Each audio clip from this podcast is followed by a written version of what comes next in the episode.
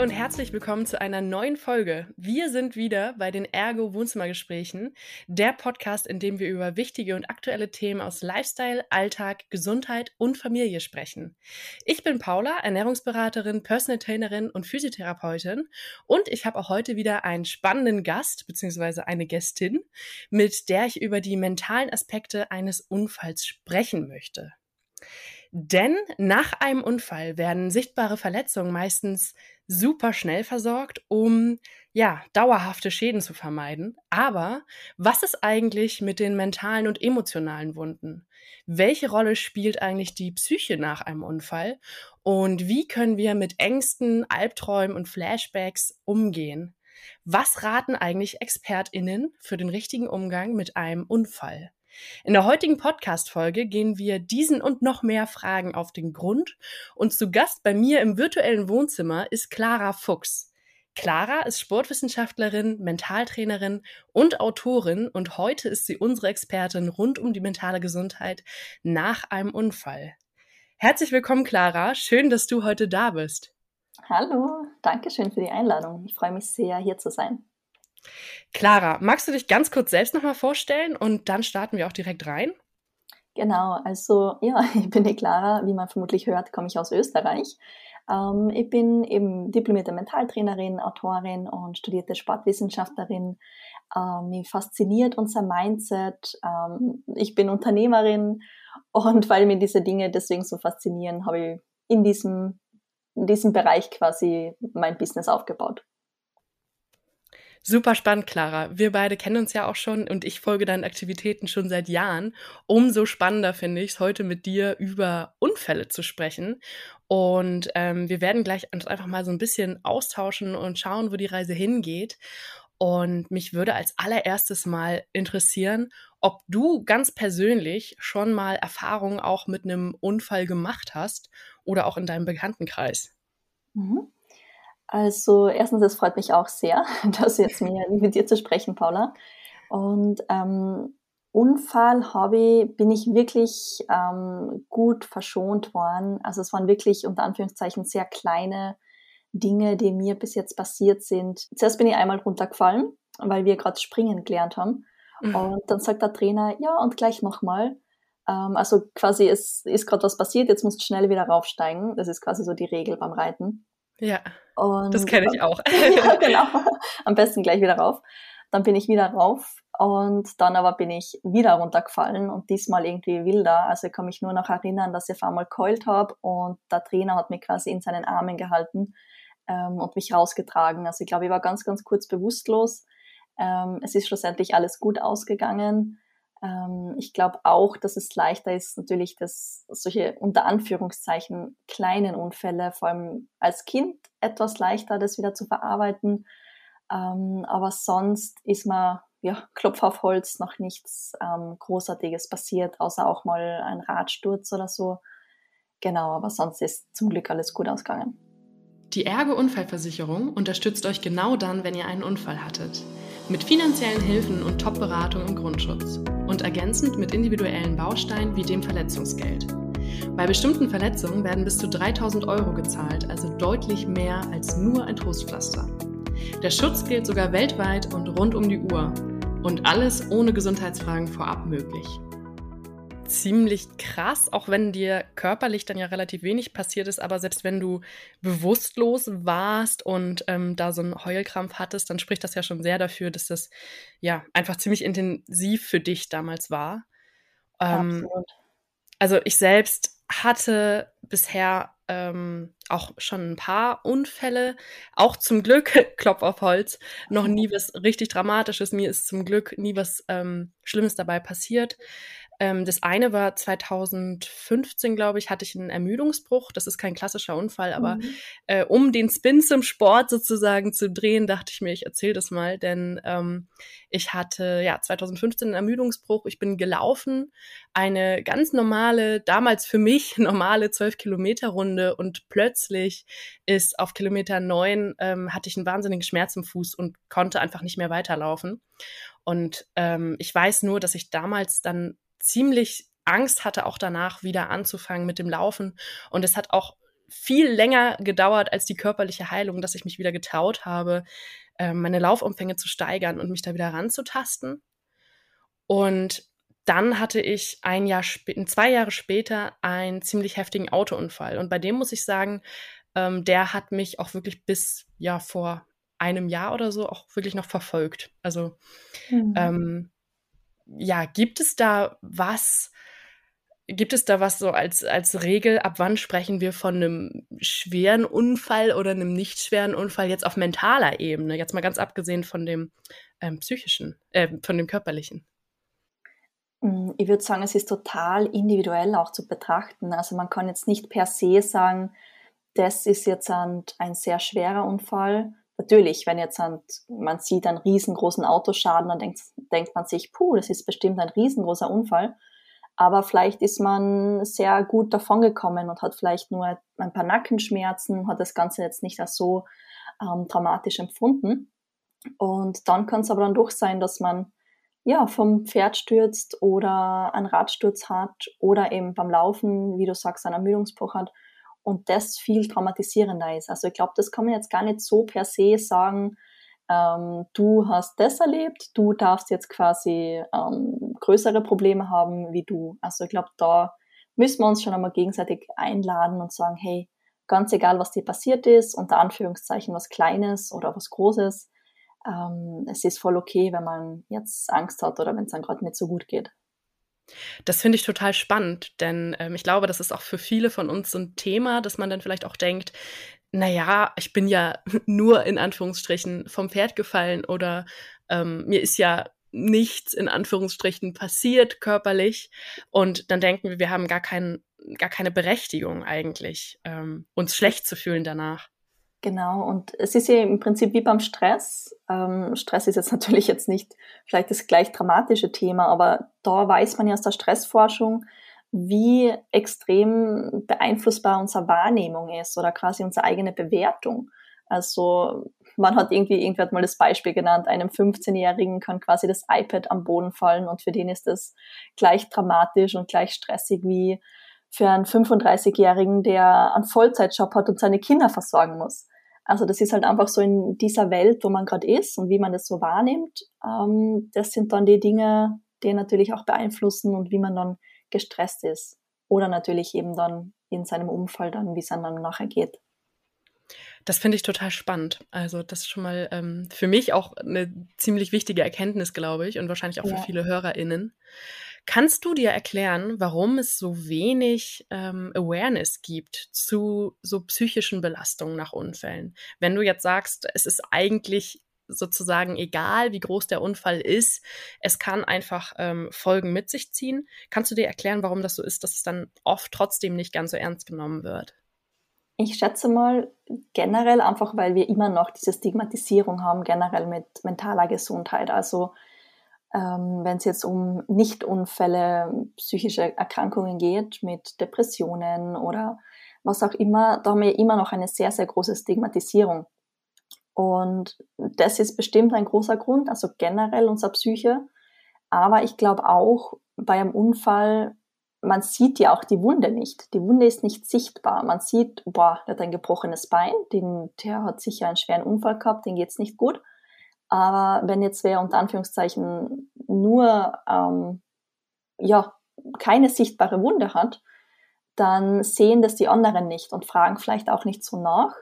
Und ich glaube, nach einem Unfall, man ist zuerst einmal so damit beschäftigt, sich physisch wieder aufzubauen, wenn man eben gerade ein, ja, ein Beinbruch hinter sich hat, Nackenschmerzen. Man geht einmal zur Physiotherapie, um quasi das Physische ähm, zu reparieren, unter Anführungszeichen. Und dann ist natürlich oft sehr viel ähm, ja, Zeug zum Erledigen mit Unfall melden, ähm, das Organisieren, zur Reparatur, also sehr viele organisatorische Dinge und die physische Heilung, dann bleibt manchmal, glaube ich, auch nicht immer mal die Zeit, dass man sagt, ich kümmere mich jetzt um meine Psyche auch. Vor allem, weil so wenig über dieses Thema geredet wird. Und dann denkt man vielleicht auch selbst gar nicht dran, dass man jetzt vielleicht irgendwie plötzlich ein halbes Jahr später leichter gestresst ist, weil man irgendwie noch ein bisschen traumatisiert ist oder weil es dann einfach nicht so gut geht. Also vielleicht auch zum Teil Unwissen, glaube ich. weil es einfach, ja. darüber wird einfach zu wenig gesprochen. Und ja, du weißt, okay, ich muss jetzt zum Physiotherapeuten, ich therapiere jetzt meine Gelenke, dass es mir wieder besser geht mit meiner Mobilisation.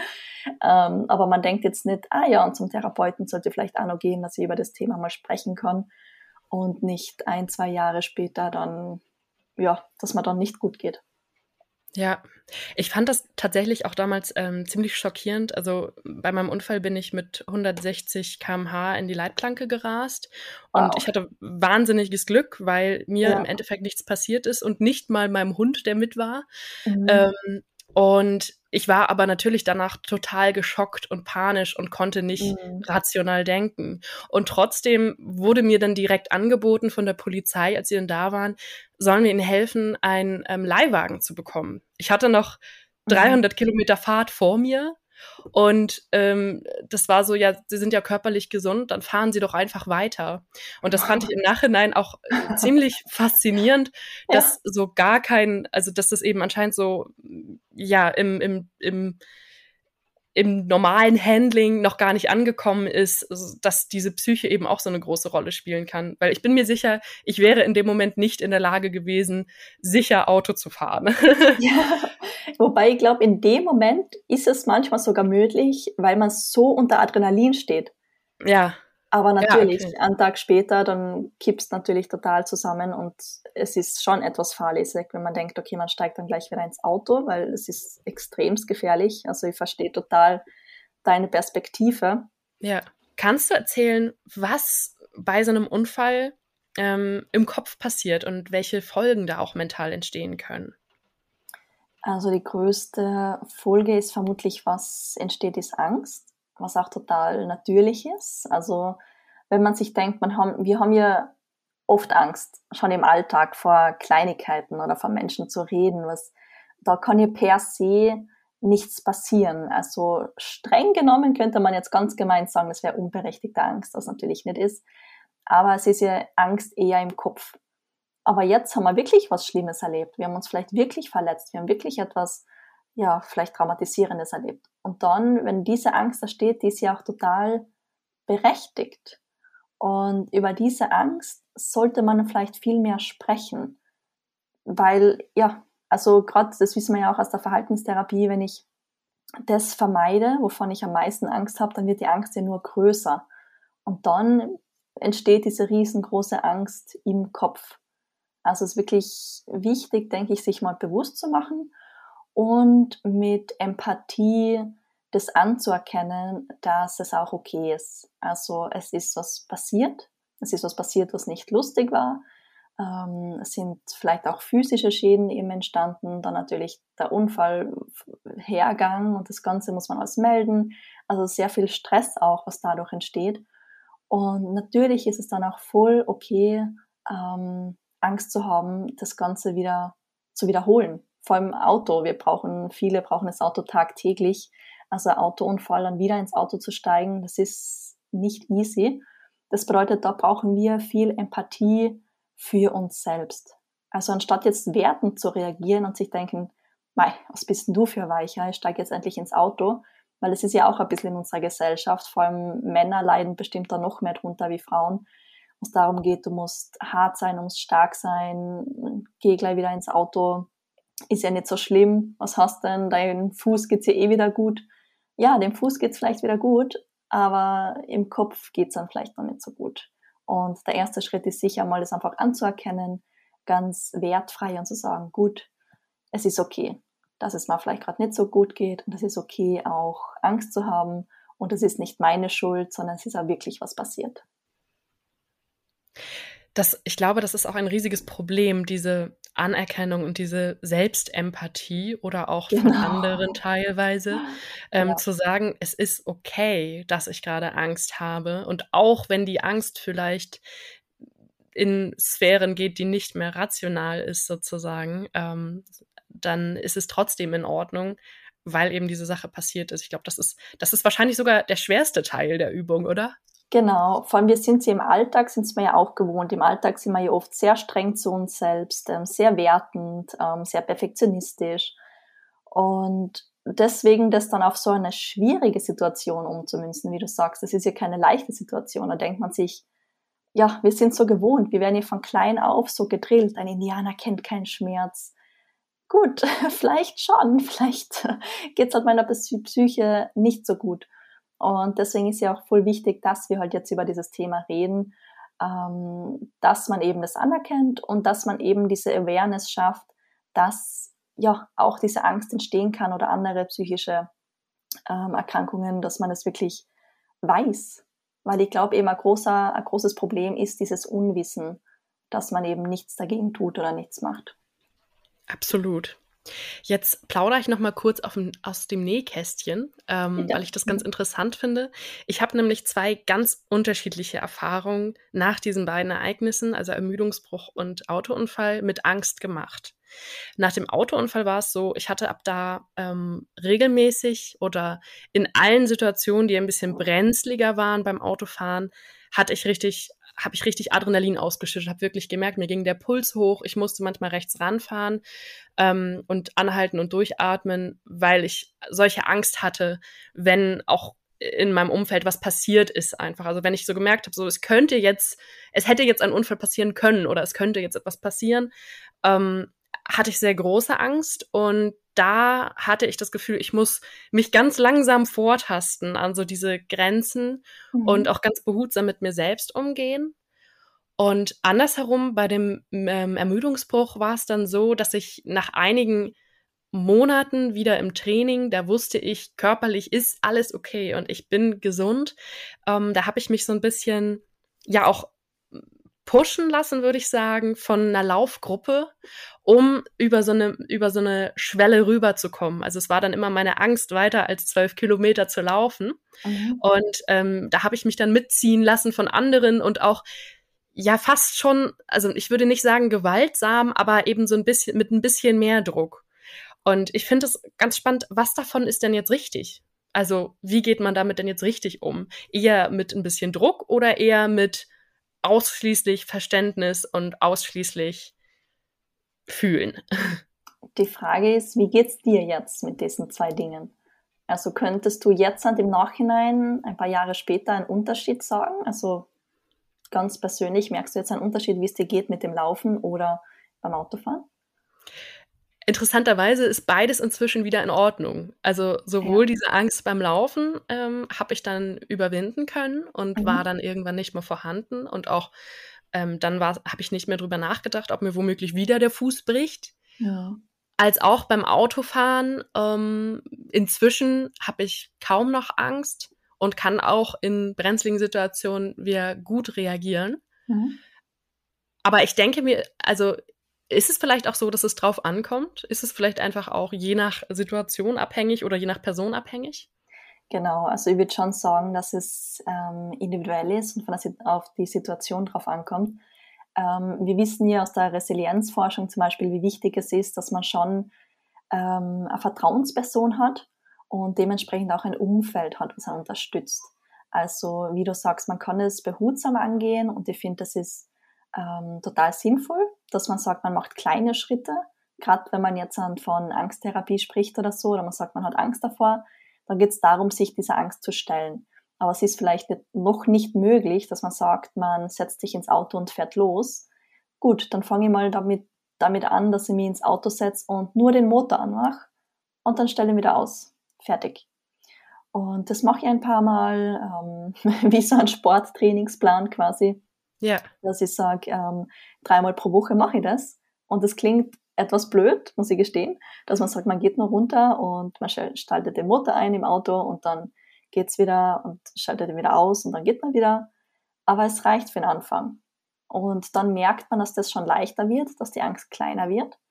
Und für den nächsten Schritt braucht man dann vielleicht Hilfe, da braucht man vielleicht etwas mehr Druck, dass man sagt, hey, ähm, die beste Freundin oder der Freund oder irgendwer sagt, du, ich fahre mit dir eine kleine Runde mit. Wir fahren jetzt nur zu einem Parkplatz zum Beispiel, wo nicht wirklich viel passieren kann, wo keine Autos sind und da drehen wir ganz eine kleine Runde und ich bin mit dir mit dabei.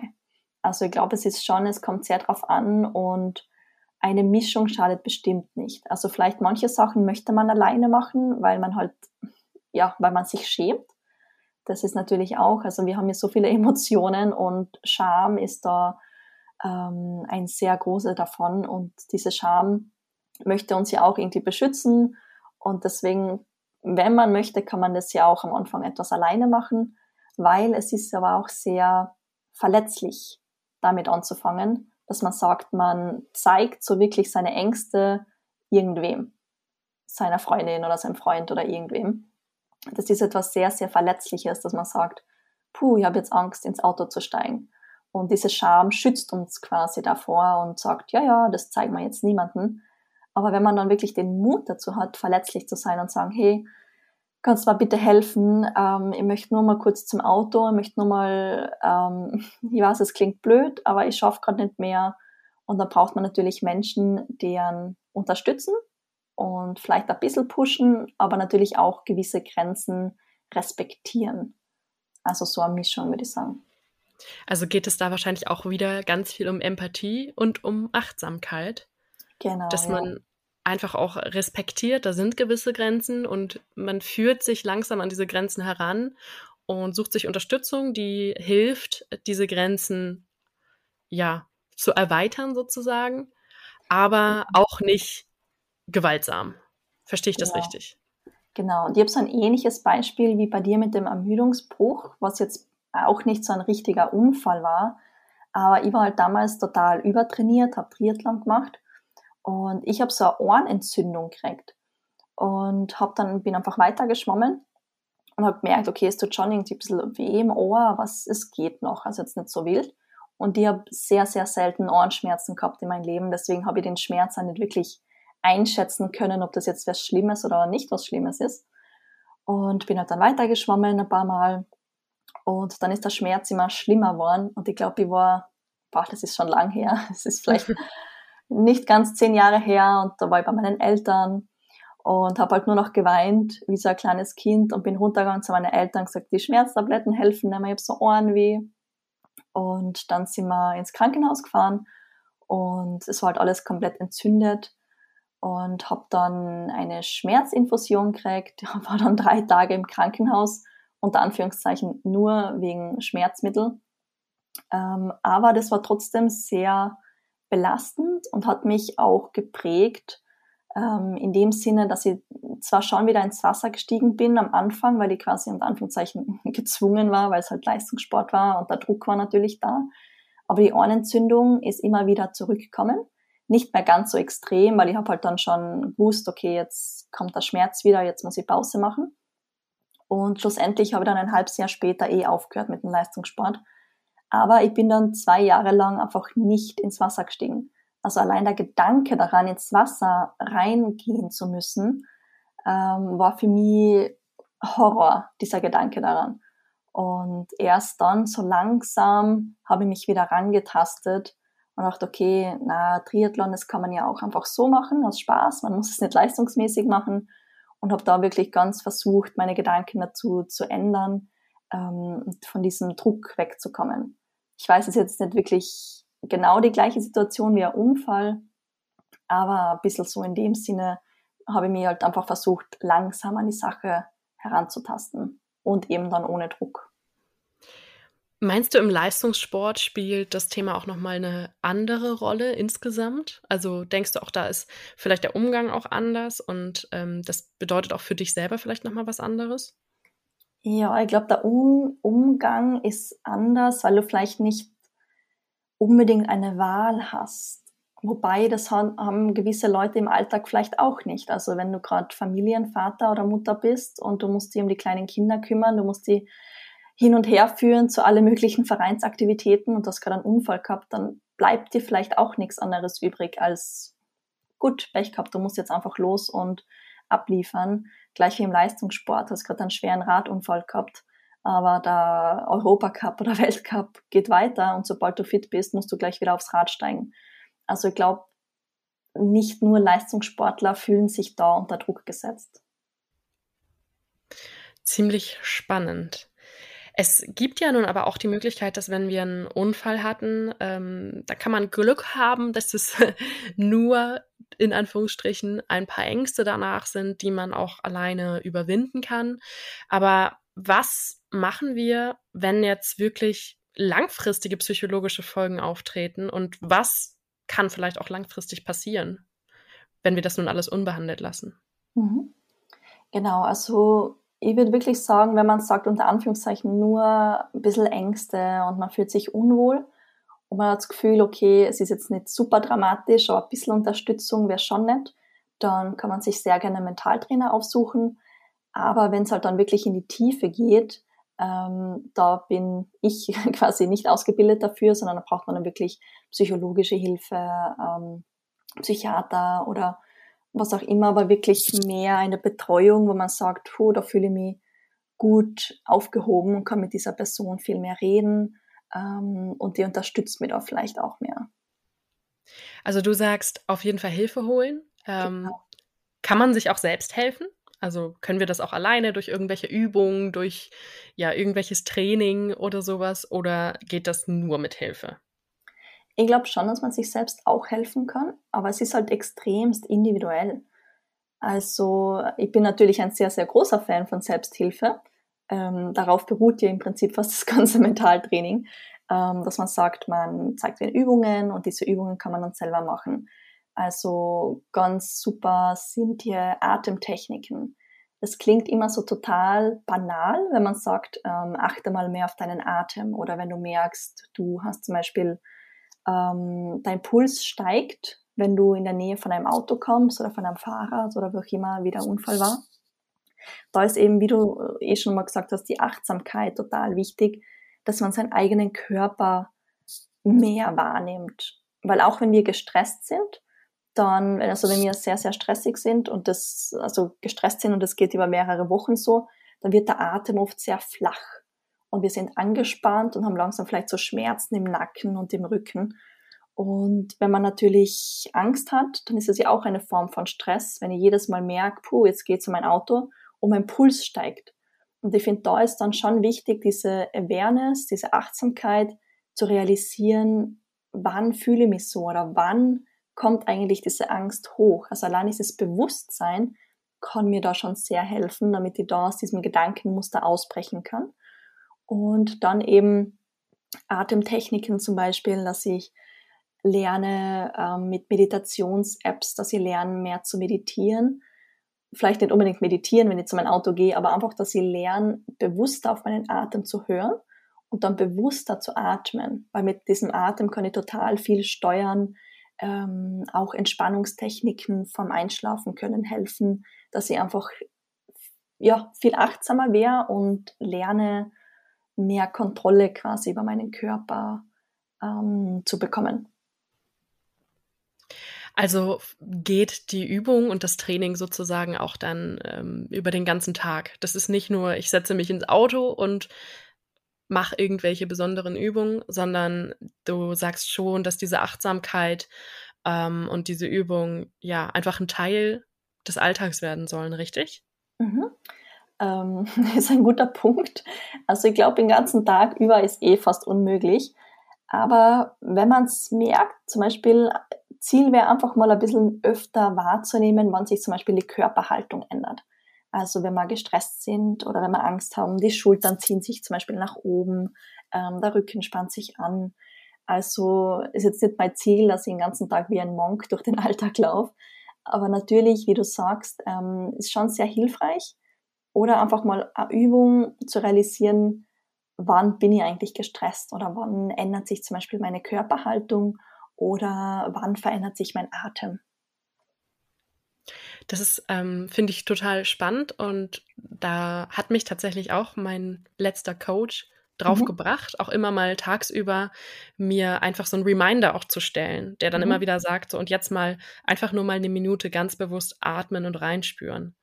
Hältst genau. du sowas auch für sinnvoll? Absolut. Also wir sind ja am Ende des Tages sind wir Gewohnheitstiere und machen sehr viel einfach automatisch. Ähm, und da ist es total hilfreich. Also ich bin genereller Fan, wie schon erwähnt, dass man sich Hilfe von außen sucht und diese Hilfe muss ja jetzt nicht sofort ein, ähm, ein Trainer oder ein Psychologe sein, sondern diese Hilfe von außen können ja auch diverse Tools sein ähm, Meditations-Apps oder wie du sagst, man stellt sich im Handy einfach einen Wecker und der läutet zum Beispiel jeden Tag oder jeden Tag unterschiedlich, mal um 14 Uhr, mal um 16 Uhr und einfach so als kleine Erinnerung und da steht dann drauf, ähm, ja, einfach mal, wie geht's dir? Oder hör mal auf deinen Körper oder atme mal dreimal tief durch. Also es gibt ja mittlerweile echt viele intelligente ähm, Gadgets, also egal ob Uhren, können das, glaube ich, Handys sowieso, Apps, also wir können uns da sehr viele Tools von außen auch zunutze machen, auch Meditationen, Entspannungstechniken. Das findet man ja mittlerweile zu vielen ähm, kostenlos oder zu sehr, sehr günstigen Preisen auf YouTube, Podcasts, ähm, so wie diesen Podcast. Also man findet mittlerweile auch viele ähm, Hilfestellungen zu kostenlos oder sehr günstigen Preisen. Super spannend. Und wie kann ich diese Übung dann übertragen, wenn ich wirklich merke, da kommt die Angst? Mhm. Das ist einfach reine Übungssache. Also du kennst, wir sind, wir sind beide ähm, Sportler und im Sportbereich, da weiß man's, man muss einfach üben. Also wenn ich jetzt an Schwimmen lernen möchte, wenn ich laufen möchte, ich muss es einfach oft machen, bis ich wirklich die Technik beherrsche. Und genau so ist es ja auch beim mentalen Training. Also ich möchte ähm, die Sachen oft üben, wenn es mir quasi gut geht. Also zum Beispiel am Abend, wenn du dich hinsetzt und du meditierst oder du übst diese Atemtechnik, dann übst du sie quasi in einer Situation, wo in der du vertraut bist. Und Ziel ist es, dass du das dann eben so oft übst und dich damit vertraut machst, dass es dann auch funktioniert in Situationen, die halt einmal schwieriger ist in einer Stresssituation. Wenn du dann zum Auto gehst und merkst, puh, jetzt wäre ich nervös, ah ja, da war ja was, ich kann ja jetzt tief und bewusst durchatmen. Und da ist auch die Empathie wieder total wichtig. Also es geht jetzt nicht darum, dass man es jedes Mal gleich perfekt meistert und alles super hinhaut, sondern auch da zählt jeder Schritt. Also alles zählt, wenn du sagst, puh, das erste ist einfach mal, mir ist bewusst worden jetzt beim Auto, dass ich überhaupt gestresst war. Gut, super. Der erste wichtige Schritt ist erledigt. Dann ein, paar, ein bisschen ein paar Tage später merkst du, so, es war mal bewusst und jetzt habe ich schon einmal einmal tief durchgeatmet, aber ich habe es noch nicht so richtig geschafft, mich zu beruhigen. Auch okay. Du hast wieder einen neuen Fortschritt gemacht. Also da ist wieder diese Empathie total wichtig und dieses Mindset, nennen wir es, keine Ahnung, Fortschritt-Mindset, ist wichtiger wie, du musst alles sofort perfekt meistern. Also jeder kleine Schritt, haben wir heute eh schon gehabt, jeder kleine Schritt so in diese Richtung ähm, ist wichtig und wertvoll. Super spannend. Ich glaube auch gerade dieses Mindset-Thema ist für viele von uns viel, viel größer, als man immer im ersten Moment so denkt. Auch was wir so an Überzeugungen und Glaubenssätzen und genau. ähm, auch interne Regeln sozusagen haben. Hast du da vielleicht noch einen simplen Tipp, wie man das eigene Mindset beeinflussen kann? Mhm. Also ich glaube, wie schon erwähnt, das Wichtigste ist wirklich einfach mal diese, dieses Bewusstsein zu schaffen, weil extremst viel von unserem Mindset, ähm, das ist so automatisiert. Wir merken gar nicht, was wir uns eigentlich tagtäglich einreden. Es ist wie so ein Radiosender, der im Hintergrund einfach schön gemütlich so irgendwas daher trällert quasi. Und wir nehmen wenig Einfluss darauf. Also ein sehr wichtiger Punkt ist einfach mal sich bewusst zu machen, gu äh, gute Frage, was, was denke ich eigentlich? Und dann ist noch wertvoll oder sehr hilfreich, weil es eigentlich total simpel ist, einfach mal banal Tagebuch zu schreiben. Einfach mal diese Gedanken schwarz auf weiß aufs Papier zu bringen. Und das kann ich am Anfang einfach mal hinschreiben, wie es mir gerade geht oder an was ich gerade so denke oder was eben mir Angst bereitet oder mir Sorgen bereitet. Und im nächsten Schritt kann ich dann auch versuchen, meine Gedanken in eine neue Richtung zu lenken. Also es gibt ja auch, da gibt es ja auch schon wieder voll viele supere Tools wie so ein Dankbarkeitstagebuch. Das gibt mir so Anleitungen, da stehen oft so Fragen drinnen, wie zum Beispiel, ja, wofür bist du dankbar oder worauf freust du dich? Also es kommt sehr darauf an, was ich mir selber für Fragen stelle und wie ich dann weiter mit mir selbst rede.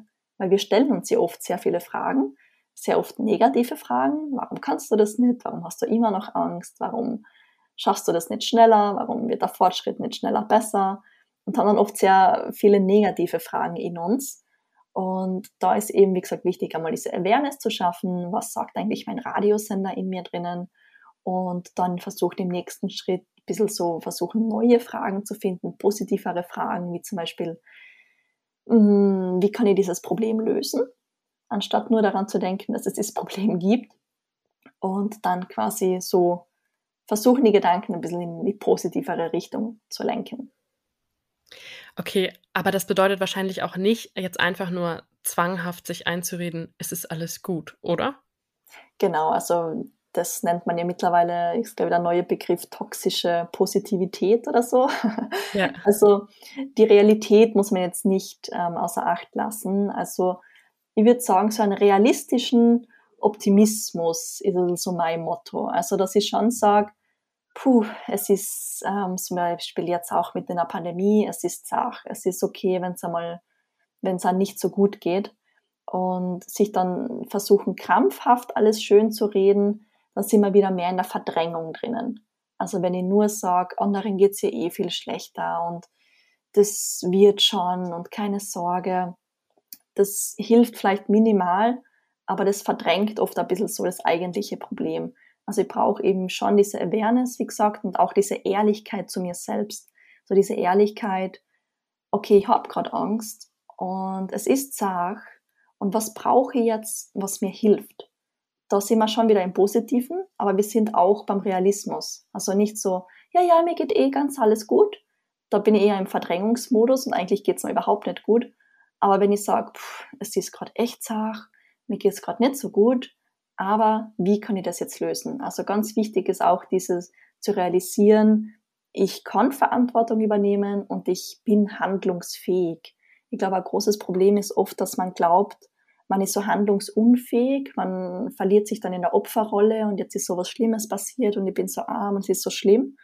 Und ja, es ist schlimm und ja, man darf trauern, ja, man darf traurig sein, man darf schlechte Tage haben, aber irgendwann wird es dann Zeit, dass ich sage, ich übernehme jetzt Verantwortung und hole mir vielleicht Hilfe von außen, weil auch das ist eine Form von Verantwortung zu übernehmen, wenn man sagt, puh, ich brauche wen, der mir hilft, was vollkommen okay ist. Und dann ähm, das gemeinsam angeht quasi und realisiert, hey, ich kann handeln, Step by Step. Du hast jetzt im Prinzip ganz viele Dinge zum richtigen Umgang äh, mit diesen mentalen Problemen nach einem Unfall so genannt, wie ich sie sogar auch aus dem aus meinen eigenen Coachings kenne, wenn ich Menschen dazu begleite, ähm, die Ernährung umzustellen oder ja. mehr Sport in den Alltag zu integrieren. Mhm. Also im Prinzip einfach dieses Verständnis für sich selbst aufbringen, sich mehr mit sich auch auseinanderzusetzen, bestimmte Fragen zu stellen, so mhm. Schritt für Schritt Sachen zu ändern. Meinst ja. du, dass es deswegen auch vielleicht ähm, Chancen oder Vorteile für Unfallopfer gibt. Also das soll jetzt auf gar keinen Fall makaber klingen im Sinne von ähm, Unfallopfer äh, ha haben Glück sozusagen. Also ich wollte hier jetzt keine toxische Positivität reinwerfen, sondern eher im Sinne, bringt es vielleicht auch eine Chance in irgendeiner Form? Ich glaube, es bringt schon eine Chance in dem Sinne, dass man gewisse Dinge einfach aus einem anderen Licht betrachtet ich meine, jetzt sind wir schon sehr deep shit und sehr philosophisch unterwegs vielleicht. Aber ich weiß nicht, ich finde es schon, ich merke das ja auch bei mir und ich weiß nicht, wie es dir geht, kannst du dann erzählen, wenn man schon mal durch die quasi Scheiße gegangen ist und mal eben mal Übertraining im Leistungssport. Das hat mich extremst geprägt, ähm, dass ich sage, ich möchte mich nie mehr so ans Limit pushen. Sicher nicht. Also schon möchte ich schon, bin schon ehrgeizig und möchte Gas geben, aber nicht mehr so, dass ich mich selber kaputt mache. Oder dass man dankbarer ist für gewisse Dinge, die man hat, wenn man ja vielleicht sich ausgebrannt hat, was mir auch schon passiert ist, dass ich mich überarbeitet habe und dann realisiert habe, hey, warum sollte ich mich so überarbeiten? Das hat ja auch wenig Sinn, wenn ich dann keine Zeit mehr habe für die Menschen, die mir am wichtigsten sind. Also ich glaube, dass man vielleicht ein bisschen umdenken kann in dem Sinne, nochmal realisiert, hey, was ist eigentlich für mich total wichtig? Was ist eigentlich das, was für mich im Leben zählt? Weil das Leben kann schneller vorbei sein, wie ein Recht ist. Und wir haben einerseits eh viele Jahre auf dieser Welt. Das bedeutet, wir müssen uns nicht zu Tode stressen. Trotzdem ist die Zeit aber auch begrenzt. Und wir wissen ja eh aus der ganzen Forschung, was einen Menschen schlussendlich glücklich macht. Es ist ein soziales Leben, nicht zu viel Stress, ähm, Fortschritt eben, in welchem Bereich auch immer, einem Leben eine Sinnhaftigkeit geben. Und trotzdem ignorieren 90 Prozent der Menschen das, weil wir so in einer Leistungsgesellschaft getrieben sind und uns so eingeredet wird, du musst zuerst ein Studium machen und dann arbeiten und dann das und das und das und das. Also es ist so eine Checkliste, die wir da leben. Ähm, also in dem Sinne, glaube ich, ist es eine Chance, dass man bisschen so aufwachen kann und realisieren kann, hey, was ist für mich eigentlich wichtig? Und das Leben, es ist schnell wieder vorbei. Was möchte ich jetzt wirklich daraus machen? Das habe ich auf jeden Fall auch so äh, empfunden. Also gerade bei diesem Autounfall war das damals so. Ich habe, ähm, glaube ich, drei oder vier Wochen danach habe ich meinen damaligen Job gekündigt und mich selbstständig gemacht. also das war definitiv ein, eine Art, ähm, ja, also eine, eine, ein Motivator, ja genau, ja, ein ja. Wake-up-Call sozusagen, mhm. dass ich gemerkt habe, so, nee, das, das, ähm, das möchte ich nicht mehr so, dieses, diese Art Leben sozusagen. Ja. Und ähm, beim, bei meinem Ermüdungsbruch war es auch eher, wie du das aus deinem Übertraining beschreibst, dass ich dachte, okay, das hilft mir jetzt auch nochmal achtsamer mit mir selbst umzugehen und mhm. auch besser auf meinen Körper zu achten. Das kommt ja auch, also in dem Fall kommt es dann ja auch irgendwo her. Das ja. ist ja weniger, ähm, also das natürlich passiert es einem, aber ich glaube, da hat man selbst dann doch ein, also spielt man selber mehr eine Rolle als ähm, vielleicht bei anderen Unfällen oder Ereignissen. Ja. Und ich denke auch gerade diese Richtung Achtsamkeit und Dankbarkeit und vielleicht auch so ein bisschen so ein, ja, so ein Tritt, nochmal was in die Hand zu nehmen, das kann es bestimmt, ähm, ja, ver verursachen oder auslösen, so ein Unfall so dramatisch es natürlich auch ist. Also das will ich ja. überhaupt nicht kleinreden. Also dass es auch ganz, ganz furchtbare Auswirkungen geben kann. Das, genau, also, das Wichtigste ist immer, dass man drauf schaut, dass man wirklich gesund wird. Also ja. physisch und psychisch. Ja, ja physisch Aber und psychisch. genau. Aber ich glaube schon, dass das natürlich viel mit einem macht. Also ja, wenn man etwas erlebt, was natürlich sehr prägt, dann passiert auch auf eine andere Art und Weise sehr viel in einem, dass man dann anfängt, viel zu hinterfragen und wie wir gerade geredet haben, also will ich, möchte ich das wirklich in mein Leben so, möchte ich wirklich diesen Job haben, möchte ich kündigen, was, was macht mehr Spaß, was macht mir Spaß eigentlich. Also vielleicht ist das eigentlich auch noch ein kurzer Punkt zum Erwähnen. Einerseits haben wir jetzt die, das Physische natürlich, was jeder weiß, man bricht sich den Fuß und dann geht man zum Arzt, dann haben wir die psychische Gesundheit. Aber dann auch vielleicht ein bisschen so das Spirituelle, ohne um jetzt zu esoterisch oder wuhu zu reden, aber es passiert schon, glaube ich, in dem Sinne auch etwas in einem, dass man gewisse Entscheidungen vielleicht hinterfragt, ähm, genau, einfach generell Dinge in seinem Leben. Super spannend. Danke, Clara. Ähm, ich bin gerade total inspiriert und begeistert davon, wie wir gerade gesprochen haben. Und ich würde am liebsten mich jetzt noch stundenlang mit dir über Mentaltraining austauschen und darüber, wie wir das ähm, in unser Leben einbringen können. Ja, sehr gerne.